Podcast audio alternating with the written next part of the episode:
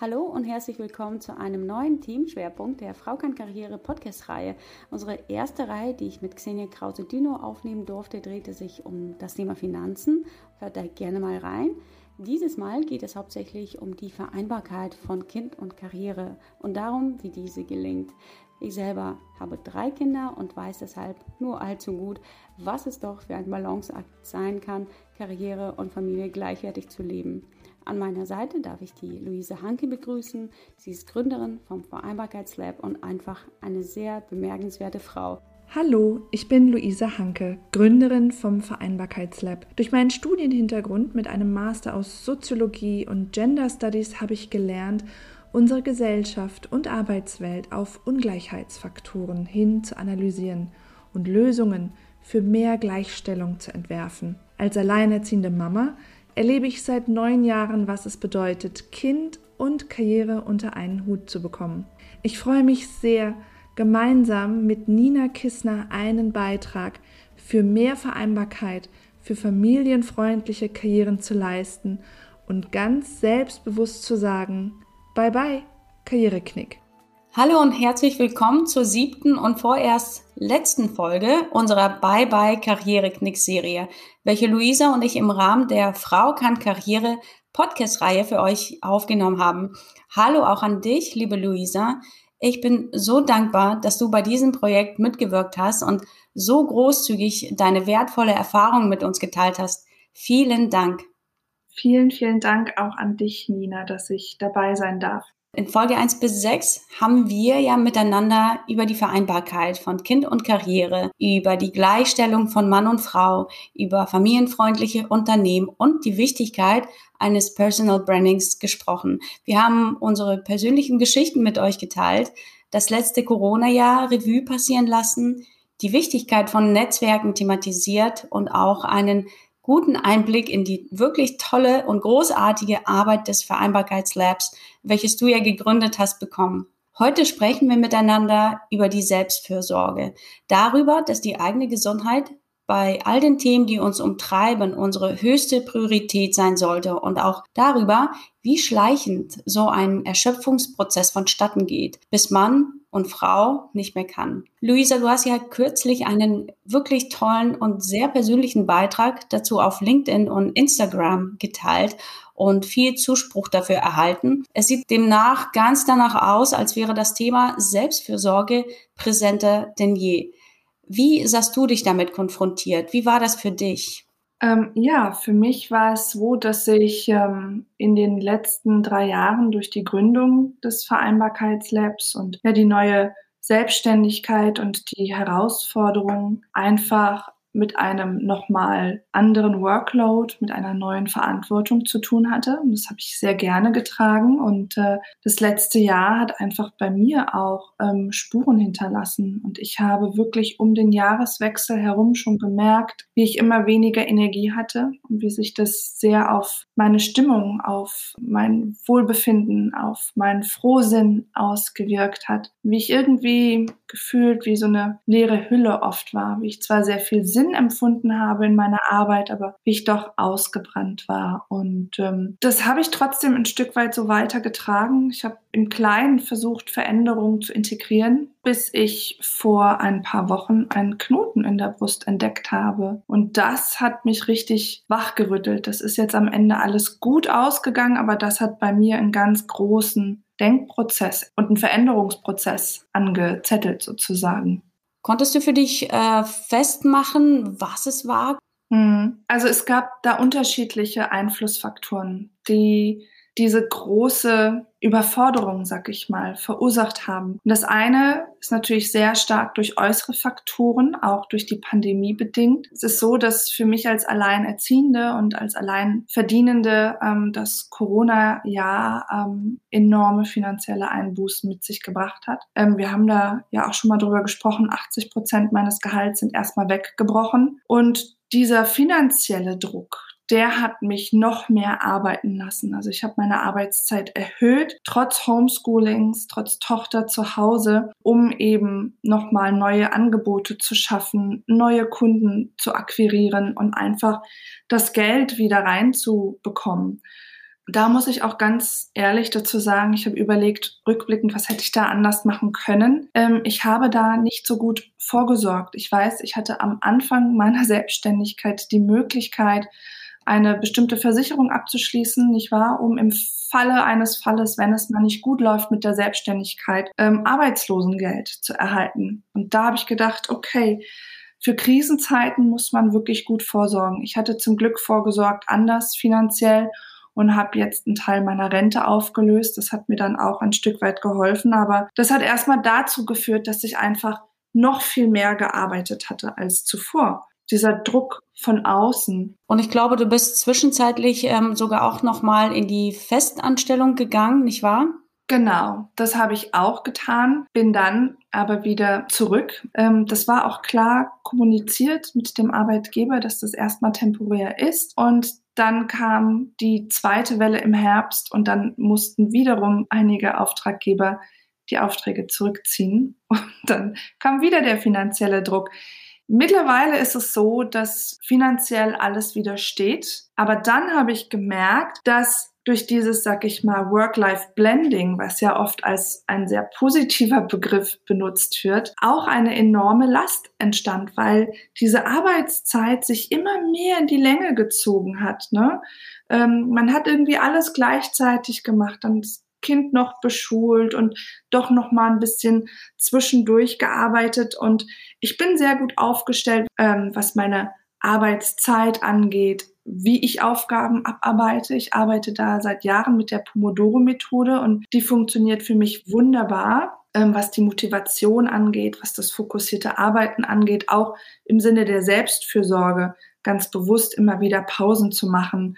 Und ich gehe jeden Tag raus, einfach auch, weil ich einen Hund habe und dadurch Entlastung erfahre. Aber ich habe gemerkt, ähm, wie es mir anscheinend doch wirklich dann schwer gefallen ist, immer mehr ein klares Ende der Arbeitszeit zu setzen, durch dieses Verschwimmen von allem, ja, und wirklich zu sagen, jetzt ist Schluss, jetzt ist Feierabend. Und ich habe gemerkt, wann immer ich mal eine freie halbe Stunde habe, habe ich mich wieder an den Computer gesetzt und weitergearbeitet und habe so einfach langfristig wenig Entlastung erfahren. Gleichzeitig habe ich auch jetzt rückblickend gemerkt, das ist ja in der Familie immer so. Das ist ja sehr dynamisch. Es ist immer im Wandel. Meine Tochter ist jetzt neun. Die hat nochmal eine große Veränderung gemacht. Und die verbringt jetzt einfach häufig auch die Nachmittage mit ihren Freunden und ist draußen unterwegs. Und da hat sich sozusagen ein neues freies Zeitfenster ergeben. Und in diesem freien Zeitfenster,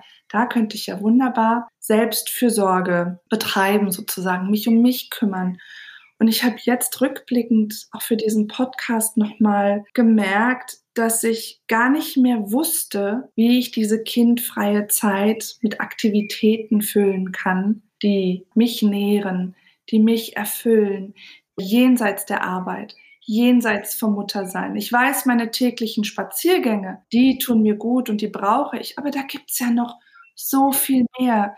Dinge, die mich zum Leuchten bringen, Dinge, die mich inspirieren, Dinge, die ich für mich tun möchte. Und ich hatte das total verloren. Ich habe jetzt angefangen, mir eine Liste zu erstellen mit solchen Aktivitäten für kurze Auszeiten und für lange Auszeiten, sodass wenn ich mal weiß, hier tut sich spontan ein freies Zeitfenster auf, weil meine Tochter von der Schule kommt und sagt, du Mama, ich bin jetzt mal weg. Und dann gucke ich auf die Liste und sage, was wollte ich machen? Und dann fällt es mir ein und dann mache ich sowas.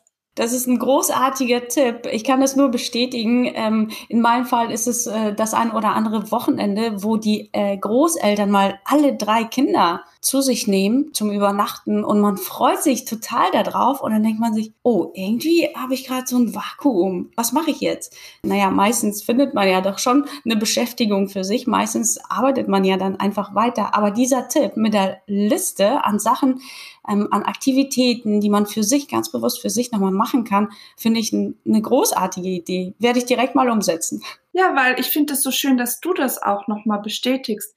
Wir haben diese Antreiber. Ich habe regelmäßig als Alleinerziehende Auszeiten schon immer gehabt durch meine Eltern, die mich da toll unterstützen und um die Ecke wohnen. Aber dann sind die Antreiber so groß, dass ne, man dann doch noch mal arbeitet und am Laptop sitzt oder dann doch noch mal die Wäsche faltet oder dann doch noch mal durchsaugt Und dann ist diese freie Zeit erschöpft und man selber hinterher auch erschöpft irgendwie oder zumindest nicht neu aufgeladen. Und da habe ich gemerkt, braucht es dieses ganz bewusste Hinschauen, sich das auch zu erlauben und dann aber auch zu wissen, und zwar schnell zu wissen, wie kann ich das füllen, weil sonst hält man sich an den Sachen fest, ne, die eh irgendwie auf dem Tisch liegen. Also das hat mir jetzt erstmal geholfen. Ja, da sind, ähm, wie du schon sagst, diese typischen inneren Antreiber. So, jetzt muss ich mich ja irgendwie nützlich machen, nicht wahr? Die Wäsche, das kann man ja mal übernehmen oder nochmal kurz aufräumen oder nochmal vorkochen oder, oder, oder, oder. Zig Sachen. Man selber kommt dann meistens irgendwie an letzter Stelle. Man kommt an letzter Stelle und ich muss sagen, ich setze mich aktuell auch mit der Frage auseinander, was bin ich eigentlich wert, wenn ich nichts leiste? Und ähm, da habe ich noch nicht ganz so viele Antworten gefunden, aber ich merke, dass ich auch das mit neuer Bedeutung für mich füllen muss, für mein Selbstbild. Und ich habe sowieso gemerkt, dass die äußeren Antreiber, das sind ganz gute Gründe, um entsprechend Prioritäten zu setzen. Ich muss einfach arbeiten, um die Miete zu zahlen. Oder wenn ich angestellt bin, ich muss die Leistung bringen. Was denkt sonst mein Chef und das Team? Oder ich habe auch diese Verantwortung ganz klar. Aber ich habe auch gemerkt, dass diese inneren Antreiber einfach so unglaublich stark sind und glaube, wenn ich ganz ehrlich zu mir selbst bin, war das doch auch ein ebenso starker Grund wie der Druck, die Miete zahlen zu müssen. Und ich habe wirklich gemerkt, dass dieses Corona-Jahr und diese intensive Arbeit zusammenfiel mit einem ja seelischen Schmerz, den ich wirklich jahrelang mit mir herumgetragen habe. Und obwohl ich mit zwei Eltern, die Therapeuten sind, aufgewachsen bin, die mich immer ermutigt haben, auch die unangenehmen Gefühle anzuschauen, gerade die unangenehmen Gefühle anzuschauen und den Raum zu geben, war ich vor anderthalb Jahren, als das auch alles anfing, an einem Punkt, wo ich damit einfach nicht umgehen konnte. Und die Arbeit war natürlich ein wunderbarer Ersatz um das nicht fühlen zu müssen. Und ich bin häufig total gut durch die Arbeitswoche gekommen, zwar erschöpft und habe gemerkt, dass dann am Wochenende, wenn frei war von der Arbeit, so emotionale Krisen eingesetzt haben, was für mich schon ein Indikator war, dass da was ist, was noch mehr angeschaut werden muss, aber ich ähm, habe da einfach dicht gemacht. Ne? Und dann sucht man sich die Ersatzleistungen, nicht wahr? Die Ersatzdroge sozusagen, um manche Dinge nicht fühlen zu müssen.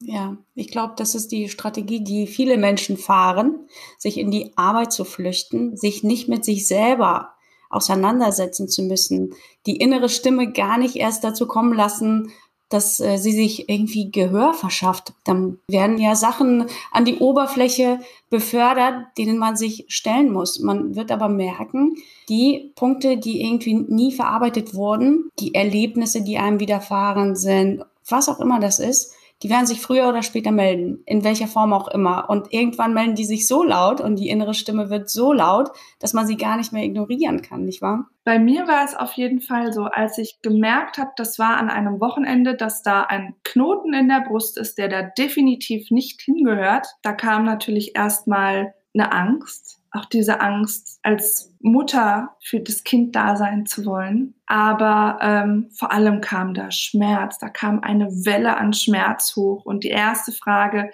die ich mich gestellt habe, bis ich dann zwei Tage später zum Arzt konnte und ähm, ein paar Tage später die positiven Ergebnisse bekommen habe, war, was, was will mich das lehren? Wo soll ich hinschauen? Und da kam all dieser Schmerz hoch und all diese Geschichten. Und das war auf jeden Fall eine sehr, sehr starke Erfahrung, weil ich dann einfach so viel unter den Teppich gekehrt habe. Und für mich, wenn wir über Selbstfürsorge sprechen, dann muss das immer ganzheitlich stattfinden. Es ist die körperliche Ebene, aber genauso die mentale und die seelische. Und das heißt wirklich auch mit seelischen Schmerzen umzugehen und da Selbstfürsorge zu betreiben. Ja, und ähm, Schritt eins ist natürlich, sich dessen bewusst zu werden. Und manchmal braucht es derartige Schlüsselerlebnisse. Gut, natürlich war das ein Schreckensmoment und du bist damit dann erstmal auch zwei Tage schwanger gelaufen. Ich, ich stelle mir das schrecklich vor, gerade aus der Perspektive der Mama. Man malt sich ja alle möglichen Szenarien aus, aber dieser Schlüsselmoment hat ja dann bei dir dazu beigetragen, dass für dich klar wurde, ich muss jetzt handeln, ich muss jetzt etwas verändern. Wie bist du dann vorgegangen?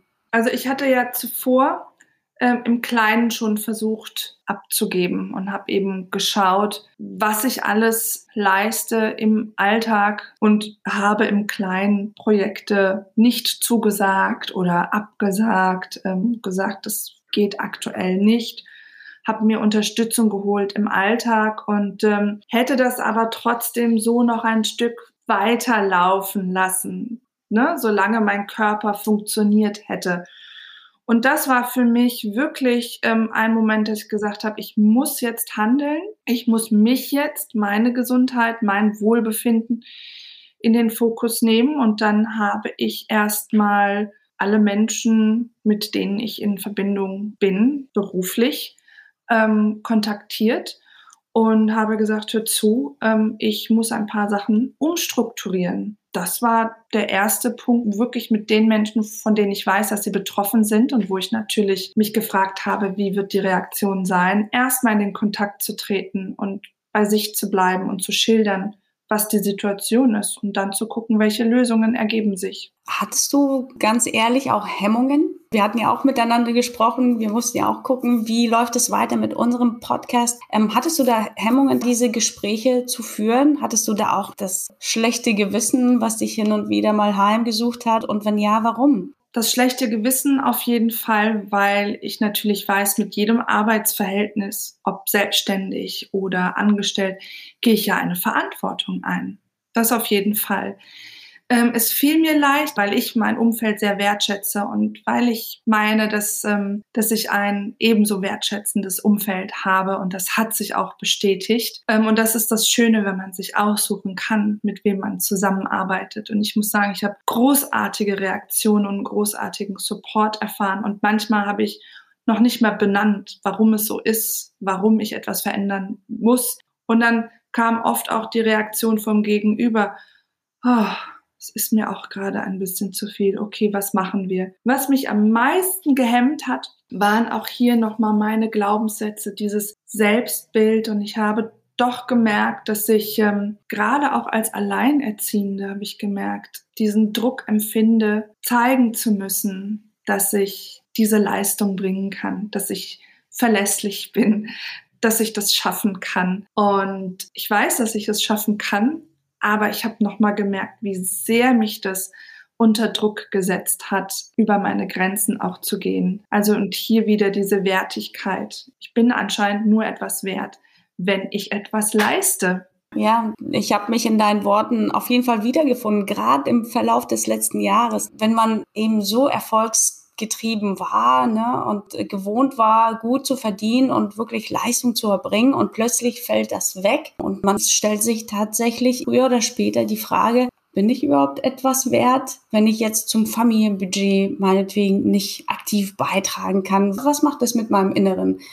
Und da kommen wir wieder zum Thema Selbstvertrauen. Ne? Wie gestärkt ist man von innen? Wie transportiert man das auch nach außen? Und vor allen Dingen, was fordert man dann auch ein an Unterstützung, damit man wieder diese ähm, Erfolge für sich anfangen kann zu verbuchen, vielleicht auch andere Projekte angeht, Kooperation angeht, also damit man für sich selber auch diesen Lösungsraum wieder öffnen kann. Und das braucht auch eine Vertrauensbasis, um sich dem anderen mitzuteilen, hey, hör mal, mir geht es echt schlecht dabei. Ich fühle mich irgendwie klein, ich fühle mich unverstanden, ich bin gefrustet. Wie können wir das jetzt lösen? Wie kannst du mich unterstützen? Kannst du mir vielleicht etwas abnehmen? Du hattest das äh, wertschätzende Umfeld vorhin erwähnt. Auch das spielt eine unheimlich große Rolle, dass man einfach auch mal Schwäche zeigen darf. Leute, mir geht's gerade nicht so gut. Ich fühle mich ausgebrannt, ich fühle mich leer, ich habe keine Ressourcen mehr. Was können wir ändern? Wie könnt ihr mich bitte auch unterstützen? Und auch schon ein paar Schritte zuvor. Also wenn ich zurückblicke, als meine Tochter noch sehr viel jünger war, da habe ich noch sehr viel mehr Menschen um mich gehabt, vor allem weil ich äh, über einen bestimmten Zeitraum, über drei Jahre, mit meiner engsten Freundin in einer WG gelebt habe. Und es war fast schon eine familienähnliche Konstellation. Und es war damals so, dass meine Freundin mir sehr häufig angeboten hat, du, geh doch mal raus, geh doch mal daten, ja. Und ähm, ich bin da, ich passe auf die Kleine auf. Und ich weiß noch, was das für eine Überwindung war, obwohl sie bis heute die Tante ist für meine Tochter, war das eine große Überwindung, das anzunehmen. Wenn es direkt angeboten wurde, ja.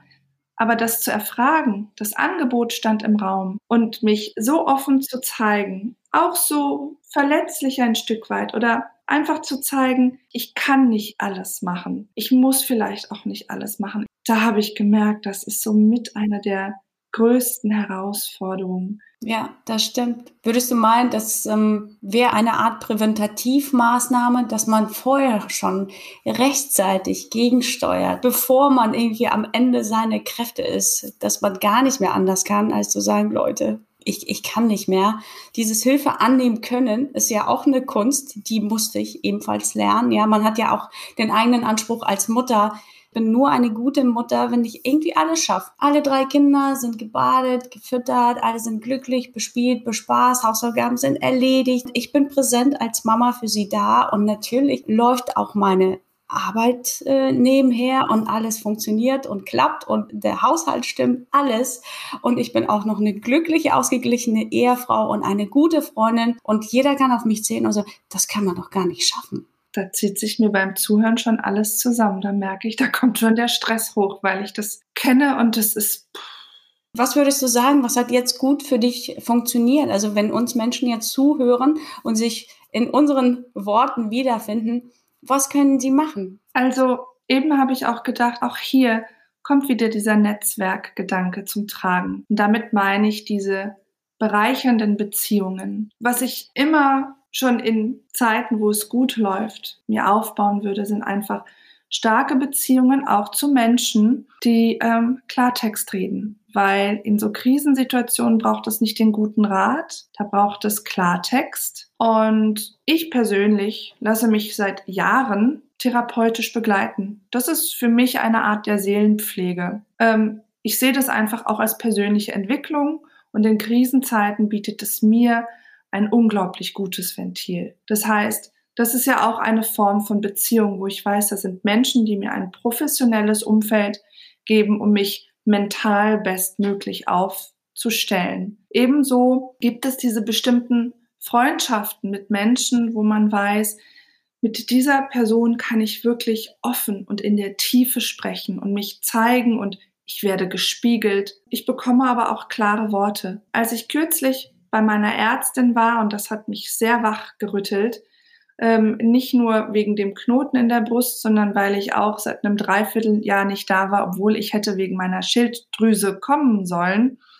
Da sagte sie zu mir, wie viel Selbstverachtung kann man eigentlich für sich selbst empfinden. Das saß, ne?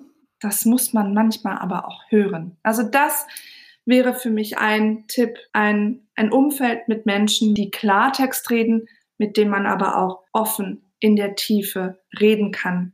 Das ist ein ganz wichtiges Ventil. Absolut. Und ich bin so dankbar für diese Menschen in meinem Umfeld. Und ich hatte ja auch darüber berichtet, im letzten Corona-Jahr waren meine Reserven auch irgendwann aufgebraucht. Und äh, da hat mir auch ein guter Freund irgendwann ganz klar zu verstehen gegeben, so kannst du nicht weitermachen. Was ist los mit dir? Ich erkenne dich nicht wieder.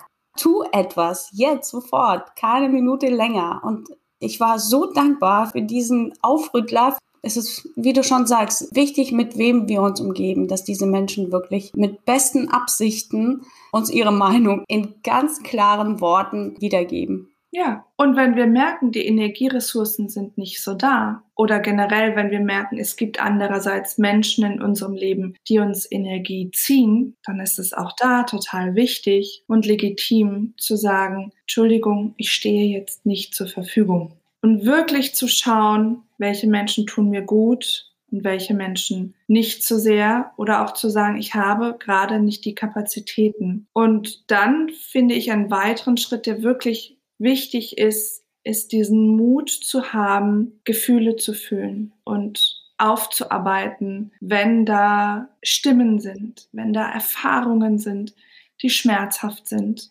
Auch da gerne mit professioneller Unterstützung, ja. Ich finde die Unterstützung sowieso ganz wichtig, weil das Erkennen, das Bewusstsein, das sich hinwenden, das ist das eine. Vielen fällt es aber schwer, das für sich selbst zu tun. Also ist da wirklich eine professionelle Unterstützung oder einfach den Raum halten wichtig, aber genauso ähm, zu unterstützen beim Umsetzen, weil wir erkennen vielleicht, was uns nicht gut tut, was uns antreibt, wo wir schlechte Routinen etabliert haben, die uns schaden. Ähm, aber das umzusetzen, das ist ja häufig auch die größte Herausforderung. Und vielleicht auch da zu schauen, wo ist da ein guter Sparring-Partner? Wer kann mich unterstützen? Und sich dann aber auch zu erlauben, es gibt dieses wunderbare Büchlein, Die Kraft der kleinen Schritte. Das ist ein englisches Buch, ich habe den Titel vergessen, aber die Idee dahinter ist, dass ja unser Geist sehr schnell in diesen Angstmodus rückt, unser Verstand, und dass wir, indem wir Ziele mit kleinen Schritten erreichen, diese Angst umgehen und sich wirklich zu überlegen, was brauche ich und was sind kleine Schritte, die ich etablieren kann, nicht zu viel auf einmal verändern müssen. Welche Schritte hast du für dich umgesetzt? Es ist ja auch wichtig, ne, wenn die Erkenntnis dann endlich da ist, dass man ins Handeln kommt. Und zwar möglichst schnell, ne, dass man teilweise auch sein Gehirn überlistet, indem man wirklich gleich ins Tun kommt. Was hast du für dich umgesetzt und ähm, wie geht es dir heute? Also heute geht es mir schon mal besser, wobei ich merke, ich bin noch im Prozess und ich habe geschaut, worauf muss ich den Fokus setzen? mein Wohlergehen und meine Gesundheit. Und ich habe jeden Tag jetzt eine Stunde mehr Schlaf integriert. Also ähm, das ist ein ganz wesentlicher Faktor. Die Spaziergänge habe ich beibehalten natürlich, die tun mir gut. Ich meditiere jeden Tag jetzt, aber nur minimal. Ich bin nicht die Person, die 20 Minuten auf Meditationskissen sitzt. Ich mache das morgens meine drei Minuten und dann schreibe ich drei Minuten und dann ist es für mich erstmal eine ganz gute Bestandsaufnahme und ich merke, wie ich entspannter in den Tag gehe und wie ich beim Schreiben morgens mich frage, was ist diese eine Sache, die ich heute für mich tun kann. Und ähm, auf gesundheitlicher Ebene, weil ich weiß, dass ganz viel unsere Gesundheit mit der Übersäuerung zu tun hat, habe ich erstmal gesagt, ich lasse Ernährung weg, die mir schadet. Und auch da habe ich gewusst, das fällt mir erstmal schwer. Das ist eine zusätzliche Belastung. Das mache ich erstmal ein, zwei Wochen und dann schaue ich, was ist der nächste Schritt im Bereich Gesundheit. Und so baue ich mir Routinen auf, gesunde Routinen. Das braucht ja seine Zeit und habe hoffentlich in einem halben Jahr einen ganz anderen Status quo. Aber ich kann ja jetzt nichts übers Knie brechen. Ja, definitiv. Und Routinen, wie du schon sagst, die brauchen ihre Zeit. Und wichtig ist tatsächlich, dass man sich nicht übernimmt, dass man nicht versucht, alles komplett auf den Kopf zu stellen, weil das erzeugt wiederum Stress. Ähm, ja, liebe Luisa, wie anfangs erwähnt, haben wir gesagt, dass das die letzte Folge ist und das Thema Selbstfürsorge war uns an dieser Stelle so, so wichtig, auch aus dem aktuellen Anlass, nicht wahr? Du planst für dich da ein wenig kürzer zu treten, Arbeit abzugeben, irgendwo zu bündeln, anders zu strukturieren, auf dich besser Acht zu geben. Und dabei wünsche ich dir natürlich alles, alles Gute und ganz viel Erfolg. Vielen, vielen Dank, liebe Nina. Aber weißt du, ähm, du hast ja auch gesagt, oder wir haben jetzt auch beide darüber gesprochen, dass es nicht nur darum geht, Arbeit abzugeben, sondern auch umzustrukturieren. Und wir haben ja beide unglaublich diese gemeinsamen Podcast-Aufnahmen genossen. Und ähm, ich habe gemerkt, mich lässt es überhaupt nicht mehr los, dieser Podcast. Und es hat mir unglaublich wehgetan, den frühzeitig abzubrechen. Und ich habe mir überlegt, wir könnten doch in einem anderen Turnus weitermachen. Da kommen vielleicht auch die HörerInnen gar nicht hinterher, aber wir könnten das ein bisschen in die Länge ziehen und ähm, so trotzdem weiter Impulse setzen, weil ja auch uns dieser Austausch so bereichert und schauen, wie können wir aber auch die HörerInnen so mitnehmen, dass sie von Podcast-Folge zu Podcast-Folge schauen können, was war denn mein wertvollstes Learning?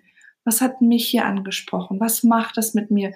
Und was ist meine eine kleine Handlung, die ich in meinen Alltag bis zur nächsten Folge mitnehmen kann? Also ich finde es total schön, bereichernd und spannend, wenn wir sagen, wir machen weiter, wir machen langsamer weiter, aber wir machen weiter. Wie wäre das denn für dich? Oh, toll. Die Zuhörer können mich gerade nicht sehen, aber ich äh, strahle hier bis über beide Ohren.